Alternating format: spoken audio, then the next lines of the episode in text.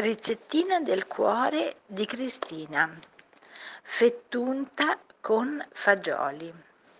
Una fetta di pane casereccio o integrale, uno spicchio d'aglio, tre cucchiai di fagioli cannellini lessati, salvia, pomodoro, peperoncino rosso, olio extravergine d'oliva, sale.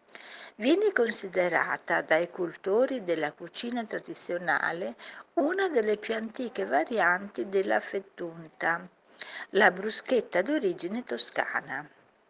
Si dice che la zuppa lombarda, preparata con fagioli cannellini bolliti con aglio, salvia, peperoncino e pomodoro, conditi con olio e sale, fosse una tipica forma di pagamento dei braccianti agricoli lombardi che un tempo scendevano in Toscana per la raccolta delle olive e dell'uva un ramaiolo di fagioli veniva versato su una fetta di pane.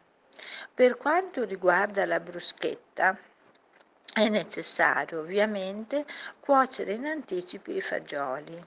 Se si tratta di fagioli secchi sarà opportuno lasciarli in ammollo nell'acqua almeno un'intera notte prima di cuocerli.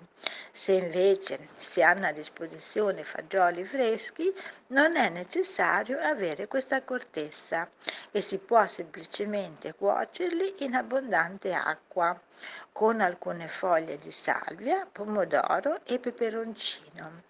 Abbrustolite poi il pane, sfregatelo con l'aglio e mettetelo su un piatto. Sopra il pane mettete quindi un ramaiolo di fagioli scolati e insaporite con un po' di sale e un pizzico di peperoncino rosso in polvere.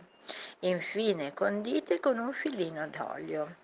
Una, una, simpatica e rustica variante può essere preparata semplicemente versando sul pane abbrustolito il brodo di cottura dei fagioli, o meglio, versando un po' di brodo di cottura in un piatto e mettendoci sopra la fetta di pane abbrustolita e sfregata con l'aglio.